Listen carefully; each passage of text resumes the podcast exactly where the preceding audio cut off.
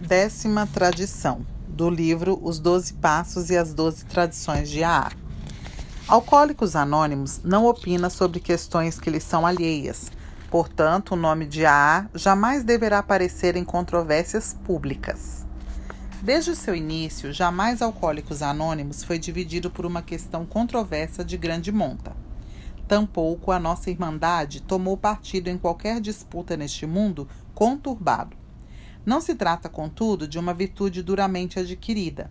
Pode-se quase dizer que nascemos com ela, pois, segundo recentes declarações de um nosso antigo membro, praticamente nunca ouvi entre membros de AA qualquer discussão acalorada sobre assuntos religiosos, políticos ou reformistas. Não discutindo tais coisas em particular, é facílimo para nós deixar de discuti-las em público.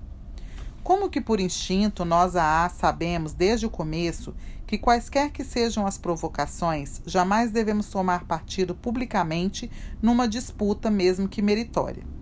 Toda a história proporciona-nos o espetáculo de nações e grupos envolvidos em conflitos que terminaram por despedaçar-se porque estavam fadados a entrar em controvérsias ou porque se deixavam atrair por elas.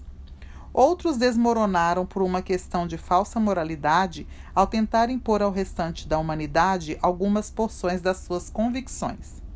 Nos tempos modernos, vimos milhões morrerem em guerras políticas e econômicas, frequentemente deflagradas por diferenças religiosas e raciais. Vivemos na possibilidade iminente de que um novo holocausto venha determinar a forma pela qual os homens devam ser governados e os frutos da natureza e do trabalho sejam divididos entre eles. Esse é o clima espiritual dentro do qual a A nasceu e, não obstante, o qual, com a graça de Deus, floresceu. Seja-nos permitido reiterar que essa relutância em lutar uns com os outros ou com quem quer que seja não é considerada como uma virtude especial em razão da qual nos sentimos superiores às outras pessoas.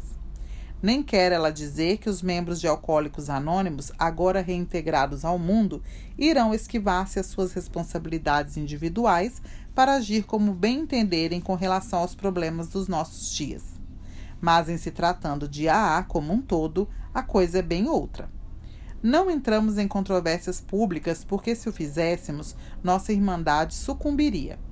Consideramos a sobrevivência e a expansão de alcoólicos anônimos muito mais importantes do que o impacto que coletivamente poderíamos causar em determinadas circunstâncias.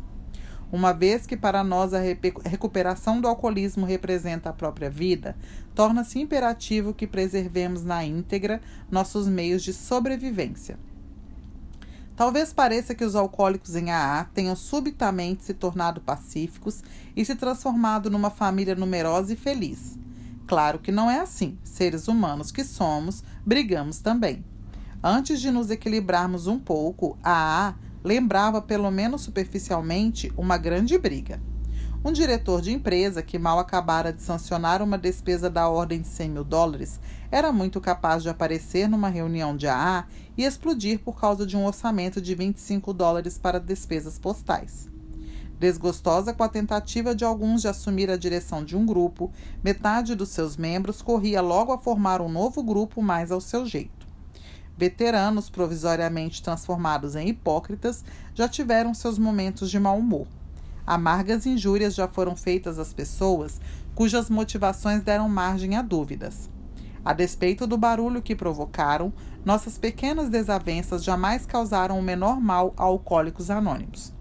Elas não passavam de um componente obrigatório do processo de aprender a viver em comum, Sejam-nos permitidos salientar também que essas desavenças expressavam a preocupação em tornar a Irmandade mais eficiente e fazer o máximo pelo maior número possível de alcoólicos. A Sociedade Washingtoniana, movimento entre alcoólicos surgidos em Baltimore em 1840, quase descobriu a resposta para o alcoolismo. A princípio, a sociedade era composta exclusivamente de alcoólicos empenhados em ajudarem-se uns aos outros. Os primeiros membros anteviram que deveriam dedicar-se a esse único objetivo. Sob muitos aspectos, Washington, Washington, washingtonianos eram aparentados com os AAs de hoje. O número dos seus filiados superava a casa dos 100 mil. Se eles tivessem sido deixados em paz e permanecido fiéis ao seu objetivo único, poderiam ter encontrado o resto da resposta. Não foi, porém, o que ocorreu. Pelo contrário, eles permitiram que políticos e reformistas, alcoólicos ou não, usassem-nos usassem em seu benefício. A abolição da escravatura, por exemplo, era uma tempestuosa questão política na época. Desde logo, os oradores deles começaram a tomar partido na questão de forma violenta e declarada. Talvez essa sociedade tivesse podido sobreviver ao conflito abolicionista, mas ela se condenou no instante em que pretendeu reformar os hábitos alcoólicos dos Estados Unidos. Quando eles transformaram-se em defensores dessa reforma, perderam em pouco tempo toda a sua eficácia na ajuda aos alcoólicos. A lição a tirar-se do exemplo deles não foi desprezada por alcoólicos anônimos. Ao examinar o fracasso daquele movimento, os primeiros membros de AA resolveram manter nossa Irmandade afastada de quaisquer controvérsias públicas. Dessa maneira, colocou-se a pedra angular da décima tradição. Alcoólicos Anônimos não opina em questões que lhes são alheias. Portanto, o nome de AA jamais deverá aparecer em controvérsias públicas.